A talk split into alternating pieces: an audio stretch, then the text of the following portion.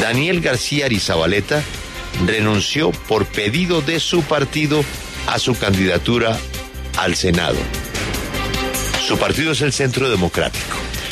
Y creo que el Centro Democrático, su directiva, su presidenta, sus jefes naturales, el eh, presidente Uribe, envían una señal clarísima y un ejemplo al país.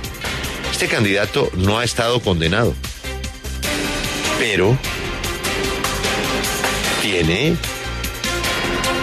una explicación pendiente que ha escalado muchísimo en la fiscalía. La imputación de cargos por el escándalo de Odebrecht. Esto no quiere decir que el señor sea culpable. No lo han condenado. No sabemos si él va a aceptar o no va a aceptar. Pero le dijeron, señor, a defenderse por fuera. Y el señor dio un paso al lado. Renunció a su candidatura al Senado precisamente para no contaminar a sus compañeros que no tienen problema en la fiscalía. Qué bueno sería que el Partido Conservador, que el Partido de la U, que el glorioso Partido Liberal, que Cambio Radical, Cambio Radical, siguieran el ejemplo del Centro Democrático. Hay cosas que no son ilegales, pero en un país en donde la corrupción ha llegado a los niveles de destrucción de los principios morales de una sociedad, debería dar un ejemplo.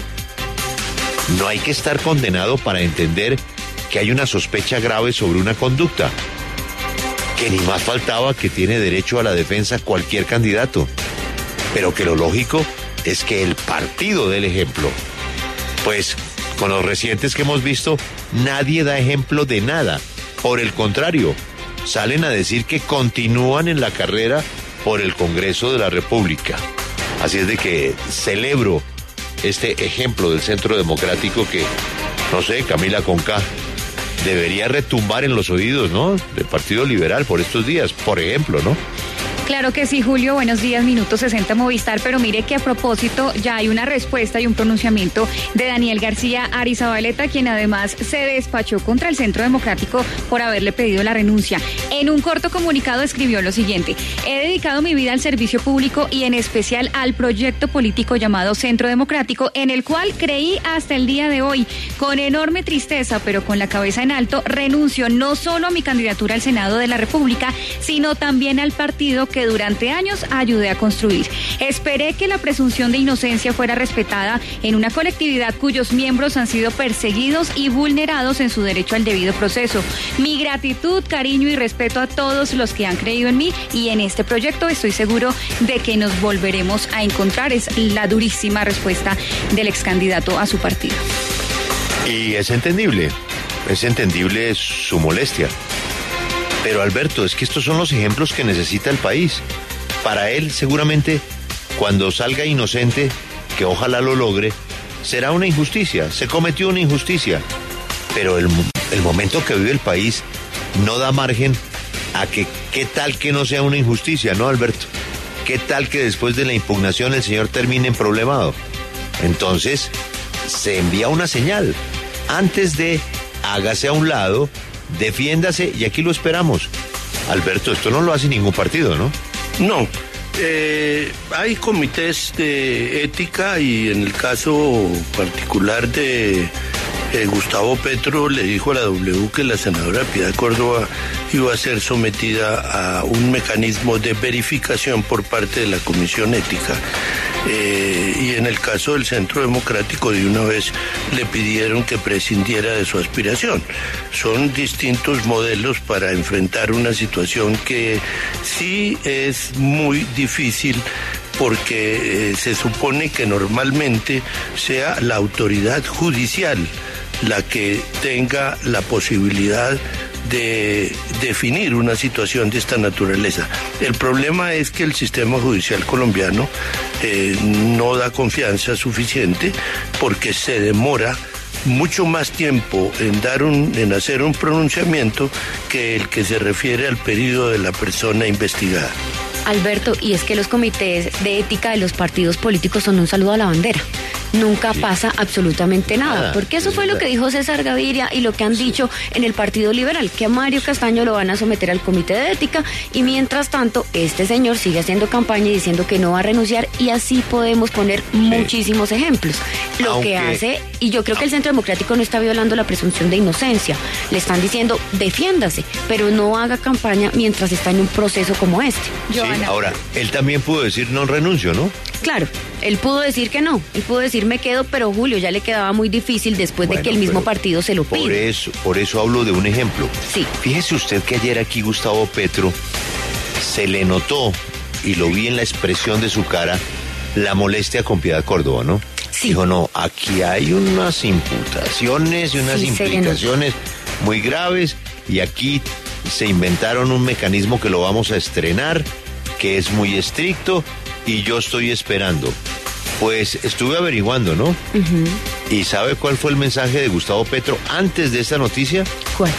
Espero que esto lo resuelvan antes del viernes, Es decir, antes de mañana. entre hoy y mañana. Sí. Entre hoy y mañana. No, los otros no van a hacer No, nada. no. los otros les Vean, importa no. cinco. Eso lo dicen para salir del paso, sobre todo por la presión mediática de los casos, pero Sí. usted sabe que ahí nada va a pasar. Nada Pues, va a pasar. es que Alberto lo acaba de decir, esto va de la mano de los problemas del sistema judicial. Mire, Colombia puede enfrentar el siguiente escenario. Es que uno de los candidatos que gane, uno de los candidatos que gane el domingo, entre marzo y la primera vuelta, puede ser llamado a indagatoria por la Corte. Sí. Sí. Si gana uno que tiene un problemita pendiente, ¿y ahí qué pasa? ¿Ahí qué pasa? Ya escogido por la coalición. Y lo venga para acá.